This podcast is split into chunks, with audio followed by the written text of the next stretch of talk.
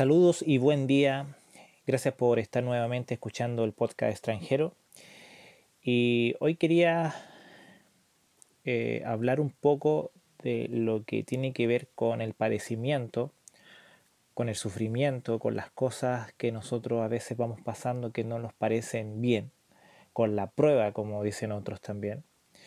Eh, así que le he puesto por título a, a este tema el fuego del padecimiento.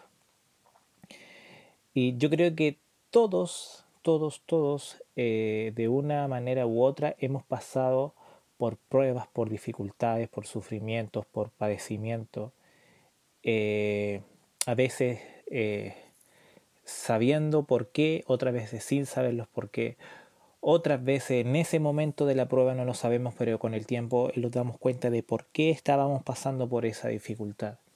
Entonces quería comenzar leyendo el libro de Hechos, capítulo 14, versículo 20 al 22, que dice así, pero mientras los discípulos lo rodeaban, él se levantó y entró en la ciudad, y el día siguiente partió con Bernabé a Derbe, y después de anunciar el Evangelio a aquella ciudad y de hacer muchos discípulos, volvieron a Listra, a Iconio y a Antioquía, fortaleciendo los ánimos de los discípulos, exhortándolos a que perseveraran en la fe y diciendo, es necesario que a través de muchas tribulaciones entremos en el reino de Dios.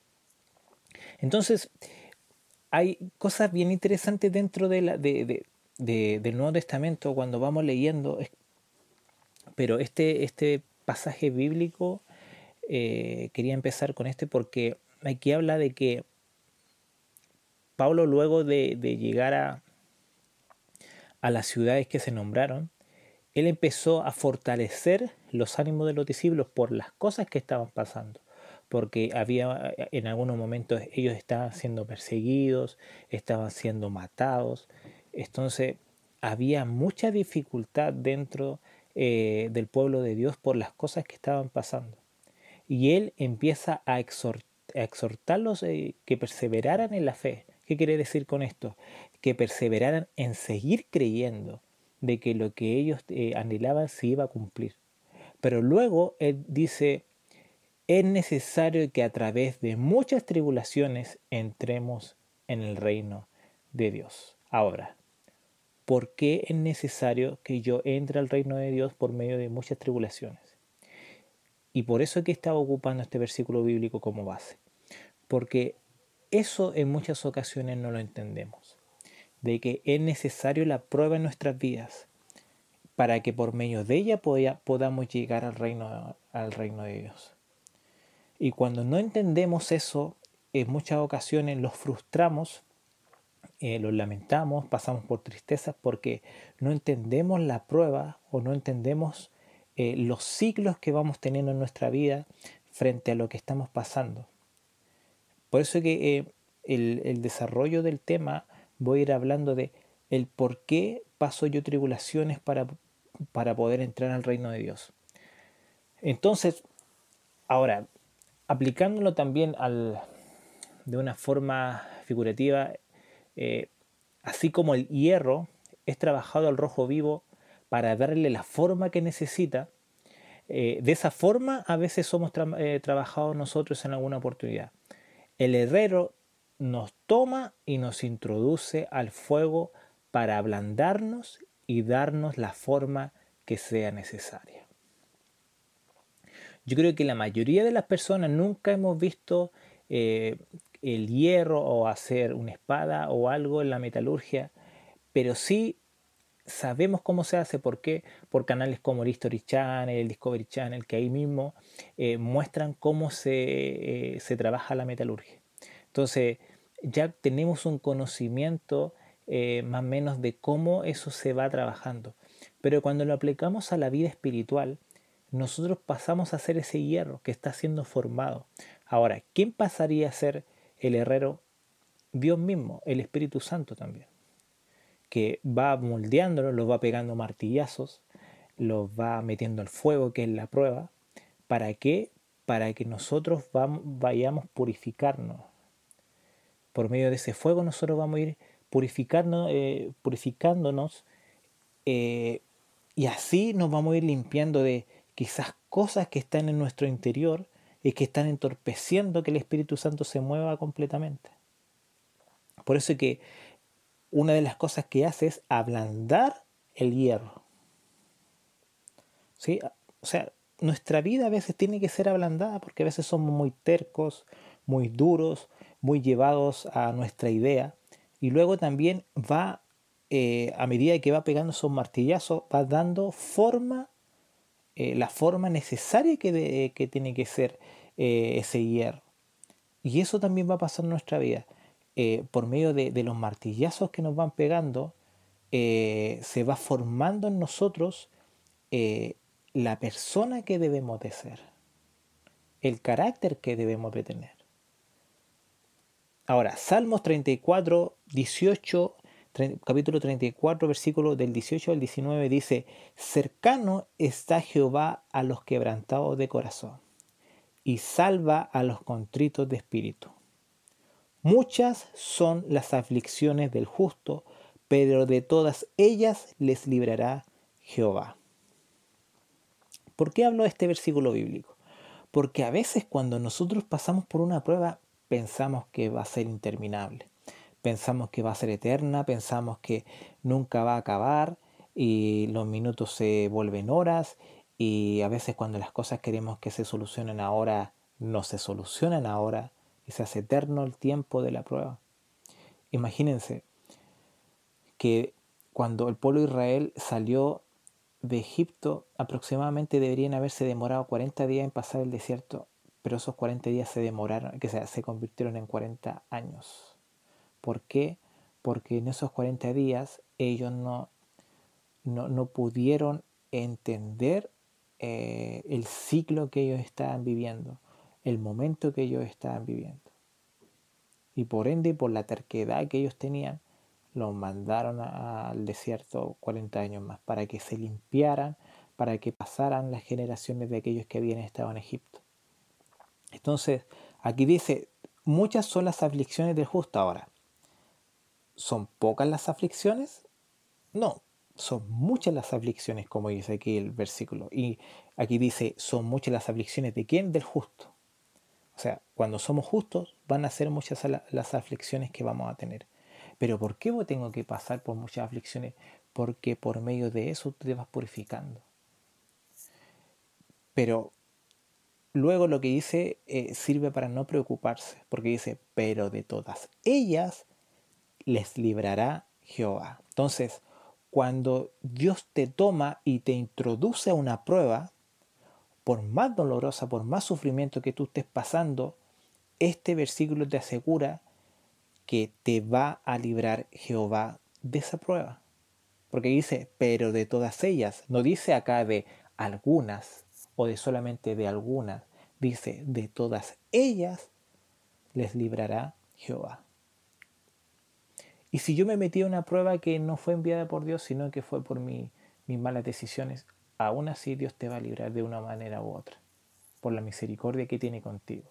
Si esa prueba, esa dificultad o ese sufrimiento te va a traer lo más probable eh, la cosecha que tienes que tú eh, tener sobre lo que tú sembraste.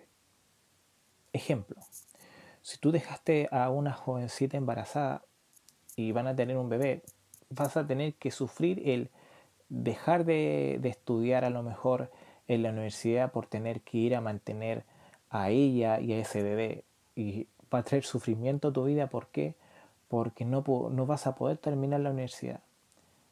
Y esa es la cosecha que tú vas a eh, tener por la siembra que tú tuviste. Pero aún así, Dios igual eh, te va a librar del sufrimiento con el tiempo. Dios igual te va a sanar. Igual Dios te puede restaurar.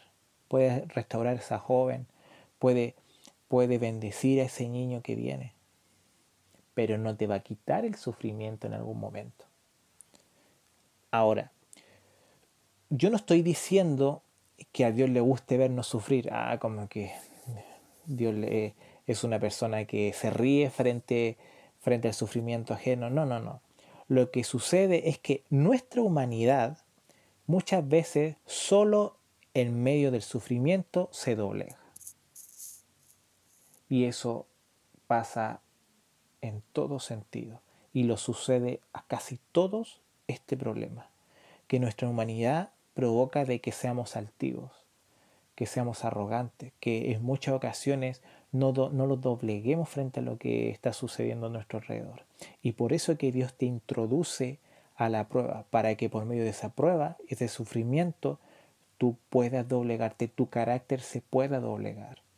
Hay personas que son súper duros de carácter, pero por medio de ese sufrimiento, ellos cambian esa forma de ser y cambian su carácter. Ahora, yo no hablo de doblegarse hacia otro hombre, no. Hay que doblegarse hacia Dios, humillarse hacia Él. Ahora, el sufrimiento no mata a nadie, pero sí nos hace más fuertes, más maduros, más sensibles. Cuando tú pasas por una prueba, eh, no vas a quedar más, eh, más sensible eh, en el sentido de más débil de lo que de cómo eras tú antes de pasar por la, por la prueba, sino al contrario, vas a ser más fuerte por medio de esa, de esa prueba. Vas a tener una fortaleza mental mucho mejor, o a lo mejor física, o a lo mejor vas a, haber aprendido algo que te va a ayudar mucho más adelante también. Pero también los hace más maduros. ¿Por qué? Porque tomamos mejores decisiones. Podemos pensar más las cosas antes de decidir algo. Y lo hace también más sensible. ¿Pero sensible a qué? Al, al, al sufrimiento ajeno, a la prueba ajena. Que cuando tú ves a alguien que está pasando también por una prueba, tú te haces sensible frente a lo que está pasando a esa persona y tú lo apoyas, tú lo levantas, tú le das aliento, palabras de aliento para y diciéndole que puede seguir adelante, que lo que está viviendo no va a ser por siempre, va a ser solamente por un periodo de tiempo. Ahora, volviendo a la Biblia, en Génesis eh, capítulo 45, versículos del 4 al 8, aquí nosotros vemos el propósito del padecimiento de José. Y del versículo 4 empieza, y José dijo a sus hermanos, acercaos ahora a mí. Y ellos se acercaron, y él dijo, yo soy vuestro hermano José, a quien vosotros vendisteis a Egipto. Ahora pues, no os entristezcáis, ni os pese por haberme vendido aquí, pues para preservar vidas me envió Dios delante de vosotros. Y es súper eh, revelador el versículo 5 porque dice, eh, ahora pues no os entristezcáis ni os pese por haberme vendido. O sea, le está diciendo, ¿sabes qué? No se sientan mal por lo que hicieron conmigo. Porque luego dice, pues para preservar vidas me envió Dios delante de vosotros. Entonces uno dice, a ver, entonces que lo vendiera estaba dentro del propósito de Dios. Sí. O sea que todo lo que sucedió de que lo vendieron, estuvo en la cárcel, lo acusaron de violación, todas las situaciones que él vivió, todos los padecimientos, las pruebas que él vivió, fueron eh, y pasaron porque tenía un propósito, sí. Pues aquí dice, pues para preservar vida me envió Dios delante de vosotros. Ahora, el versículo 6 dice, porque en estos dos años ha habido hambre en la tierra y todavía quedan otros cinco años en los cuales no habrá ni siembra ni ciega. Y Dios me envió delante de vosotros para preservaros un remanente en la tierra y para guardaros con vida mediante una gran eh, liberación. Ahora pues, no fuisteis vosotros los que me enviasteis aquí, sino Dios, y Él me ha puesto por padre de Faraón y señor de toda su casa y gobernador sobre toda la tierra de Egipto. Y aquí el versículo 8 eh, es más claro porque dice, ahora pues no fuiste, no fueron ustedes los que me enviaron aquí. Porque para, eh, para los hermanos fueron ellos los que lo enviaron a Egipto. Para los hermanos fueron ellos los que lo vendieron, los que provocaron eh, todo lo que le sucedió a él. Pero aquí este versículo no, no dice eso, porque aquí dice, no fueron ustedes los que me enviaron aquí, sino Dios. Y wow, o sea, eh, qué revelador, porque uno piensa siempre, no, que fueron los hermanos, ellos fueron los culpables, por medio de, de ellos pasó toda la situación y José. Pero en realidad no, porque aquí dice, sino Dios. O sea, Dios permitió que fuera vendido por sus hermanos para poder llegar a Egipto y por medio de todas las situaciones que él vivió, él pudiera convertirse en el gobernador sobre toda la tierra de Egipto, para poder administrar todos los alimentos, todo eh, lo que había sido sembrado para poder llegar a dar alimento a personas que, que en ese momento estaban pasando por hambre. Entonces, cuando tú estés pasando por una prueba, yo te quiero recordar de que quizás tú estás pasando por esa prueba porque Dios te quiere llevar para, para, para algo mucho más grande de lo que en este momento tienes. Dios te quiere llevar a algo que necesita que tú pases por eso y por medio de ese sufrimiento tú vas a llegar a tener a lo mejor un cargo o a lo mejor vas a pasar por algo y por medio de eso tú vas a bendecir a muchos otros. Pero nosotros no lo entendemos. En el momento de la prueba solamente nos lamentamos nosotros mismos, pensamos nosotros mismos y no en el propósito de Dios. Y aquí fue Dios el que tuvo el propósito de que pasara todo lo que vivió José. Y aquí habla de que, y él me ha puesto por padre de Faraón. ¿Por qué padre de Faraón? Porque él se iba a hacer cargo de todo lo que tenía Faraón en ese momento. También dice, y señor de toda su casa, porque él iba a cuidar los alimentos y de cierta manera iba, estaba cuidando el reino. ¿Por qué? Porque eh, imagínense esto, si, eh, si no hay alimento, podría eh, haber eh, nacido una rebelión dentro de, Egipto. Podrían haber derrocado al faraón, podrían haber matado, o a lo mejor podría haber pasado algo más por, porque no tienen alimento, por la hambruna que están pasando, pero como colocaron a, a José para cuidar todo eso y para saber administrar eso, entonces él pudo, se convirtió en el señor de toda la casa de Faraón cuidando lo que le habían pasado, lo que le habían encomendado. Y dice por último, y gobernador sobre toda la tierra de Egipto.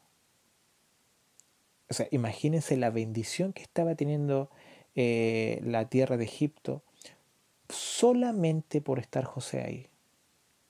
Y eso no solamente abarcó a Egipto, sino que a las tierras que estaban también alrededor de Egipto. Por eso que pudieron bendecir también a Jacob y a sus, eh, a sus hijos. Eh, solamente porque José pasó por todas esas pruebas y cuando llegó a convertirse el segundo al mando de, del pueblo de Egipto, él pudo eh, administrar todas las cosas que ellos tenían para alimentar al pueblo. O sea, súper grandioso lo que pasó con él. Y a nosotros en muchas ocasiones nos pasa también. Dios te pasa, te hace pasar por una prueba y esa prueba te va a llevar a un nuevo nivel. Y cuando estás en ese nivel, tú vas a poder bendecir a otros. Quizás a más personas de las que tú imaginas. Por eso fue necesario que José pasara por todas las aflicciones, para que por medio de él su familia fuera bendecida en el tiempo de escasez y además de dejar en lo alto el nombre del Dios viviente. Porque cuando eh, eh, José revelaba, eh, daba a conocer los sueños, él dejaba el nombre del Señor en, lo alto. Él no decía, no, eso de parte de mí, yo estoy traduciendo o dando la interpretación del sueño. No, él dejaba el nombre de Dios en lo alto. Entonces cuando Dios a ti te coloque en un lugar alto, en un lugar que a lo mejor muchos están mirando, no, no, no, no te engrandezcas tú, sino que haz que quede el nombre de Dios por lo alto. Quizá a lo mejor en este momento eh, tú tienes fama por eh, que eres conocido por la forma en que predicas o te invitan de diferentes lugares, pero sí, puedes quedarte con la fama, pero la gloria siempre es para Dios y seguirá siendo para, para Dios. Nunca se te ocurra tomar esa gloria que es para Dios y hacerla propia. No, siempre la gloria es para Dios. Entonces, además, para que Dios por medio de él se glorificara, fue lo que vivió José. Ahora, en Hebreos capítulo 13, versículo 5 dice, sea vuestro carácter sin avaricia, contentos con lo que tenéis, porque el mismo ha dicho, nunca te dejaré ni te desampararé. Entonces aquí habla de que si tú estás pasando por dificultades, a pesar de todo lo que tú estés viviendo, Dios nunca te va a desamparar, nunca te va a dejar solo. Nunca va a decir, a mí no me importa lo que esté pasando Él. No, Él te va a acompañar además por la prueba que tú estés viviendo. Él nunca te va a dejar y Él nunca te va a desamparar. Ahora, cuando enfrentamos el sufrimiento con la fuerza humana, lo primero que se debilita es nuestra fe, para luego debilitar nuestra esperanza, porque lo hacemos de una, de una manera humana. Pero ¿cuál es la manera correcta? Que cuando pasamos por la prueba, enfocarnos en, en Dios, creer en Él y creer de que todo lo que tú estás pasando tiene un propósito. Ahora, ¿eso es eterno? No, y aquí me quiero detener en 1 Pedro capítulo 5 versículo 10 que dice, y después de que hayáis sufrido un poco de tiempo, el Dios de toda gracia, que os llamó a su gloria eterna en Cristo, él mismo os perfeccionará, afirmará, fortalecerá y establecerá. Pero al principio dice, y después que hayáis sufrido mucho tiempo, no, dice aquí, un poco de tiempo. Pero a mí se me ha hecho eterno, sí, porque tú estás dentro del, del sufrimiento, porque tú estás dentro de la prueba. Pero no va a ser mucho tiempo. No va a ser mucho tiempo, porque aquí lo dice, es solo por un poco de tiempo. Ahora, cuando nos sentimos impotentes, Dios puede ayudarnos y ahí su fortaleza puede superar la desesperación en cualquier dolor o prueba. Siempre podemos orar que nos libere, que nos proteja y que nos sustente, porque es nuestro Padre y, Dios, y, tu Padre te va a ayudar cuando tú lo necesites. Ahora, el apóstol Pablo nos habla del porqué del sufrimiento. Primera de Tesalonicenses capítulo 3 versículo del 2 al 4 dice, y enviamos a Timoteo, nuestro hermano y colaborador de Dios en el Evangelio de Cristo, para fortaleceros y alentaros respecto a vuestra fe a fin de que nadie se inquiete por causa de estas aflicciones, porque vosotros mismos sabéis que para esto hemos sido destinados. Porque en verdad, cuando estábamos con vosotros, os padecíamos eh, que íbamos a sufrir aflicción. Eh, os predecíamos que íbamos, a eh, que íbamos a sufrir aflicción. Y así ha acontecido, como sabéis. Entonces, Pablo les profetizó de que iban a sufrir eh, en algún momento aflicciones. ¿Por qué? Porque iban a ser destinados para eso. ¿Pero para qué? Para que por medio de eso ellos fueran limpios y ellos se fueran purificando. Por eso necesitamos nosotros de la prueba. ¿Para qué? Para limpiarnos, para purificarnos, para que nuestro corazón sea limpiado de toda inmundicia para que se muestre el real corazón que tenemos. Cuando, se, cuando, cuando tú ves a alguien en la prueba, ahí realmente te das cuenta del tipo de corazón que tiene la persona. Si es un corazón que confía en Dios o si es un corazón que al primer sufrimiento, a la primera prueba que está teniendo, se manda a cambiar de la presencia del Señor y ya no quiere saber nada más del Evangelio. Ahora, pero ¿cómo debemos enfrentar el sufrimiento cuando pasamos por él? Y aquí está el mayor ejemplo. Jesús dijo en medio de una etapa de sufrimiento, Padre, si es posible que pase esta copa de mí, eh, o sea, si fuera por Él, que pase la copa. Pero dice, más hágase tu voluntad y no la mía. Entonces, nosotros lo que queremos, yo no quiero sufrir, yo no quiero sufrir, yo no quiero sufrir, yo no quiero sufrir.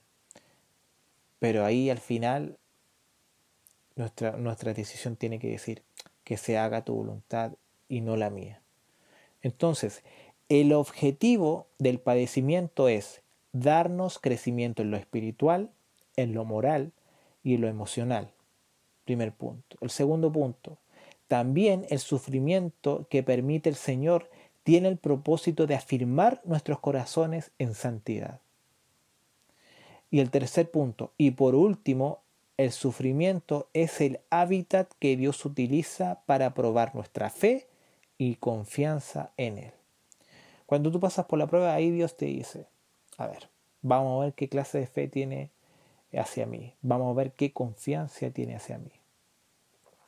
Es como cuando eh, tu hijo o hija está aprendiendo recién a, caminar y tú eh, le estiras las manos para que camine hacia ti.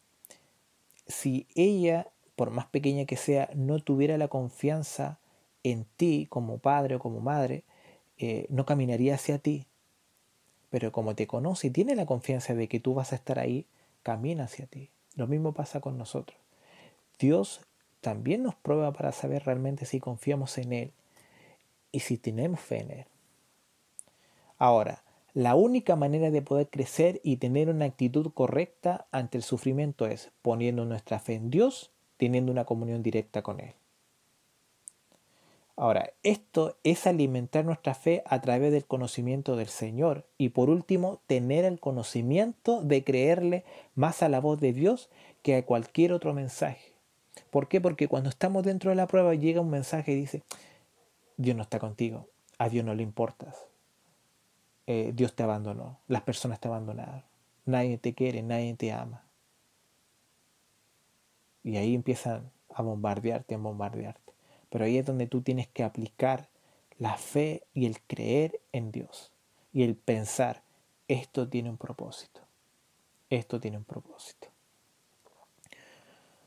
Por eso quiero terminar leyendo este versículo bíblico que se encuentra en el Salmo capítulo 6 versículo 9 que dice, el Señor ha escuchado mis ruegos, el Señor ha tomado en cuenta mi oración.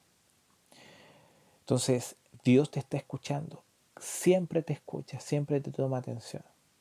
A veces a lo mejor puede que estés pasando por un momento de silencio de Dios. Y esos momentos de silencio de Dios, uno dice, no, Dios ya no me quiere, Dios no me pesca ya, Dios no, no, no, no le interesa escucharme ni estar conmigo. Pero también en esos momentos de silencio Dios quiere saber realmente si tú estás por interés con Él o si realmente le sigues porque lo amas le sigues porque eh, lo has acogido como tu Señor, eh, lo has acogido como tu Dios. En esos momentos. Por eso eh, ya en este día me pido a Dios que esta palabra pueda quedar en tu corazón y cuando estés pasando por momentos de aflicción, recuerdes esta palabra, recuerdes que Dios siempre va a tener un propósito por cada una de las cosas que tú estés viviendo y va a estar contigo, te va a acompañar, por más que a lo mejor tú no lo pienses, tú no lo creas, va a estar ahí contigo. Así que esto ha sido eh, todo por hoy. Eh, muchas gracias por escuchar eh, nuevamente y nos esperamos nuevamente un par de semanas más para un nuevo capítulo de extranjero. Así que gracias por escuchar y bendiciones. Saludos.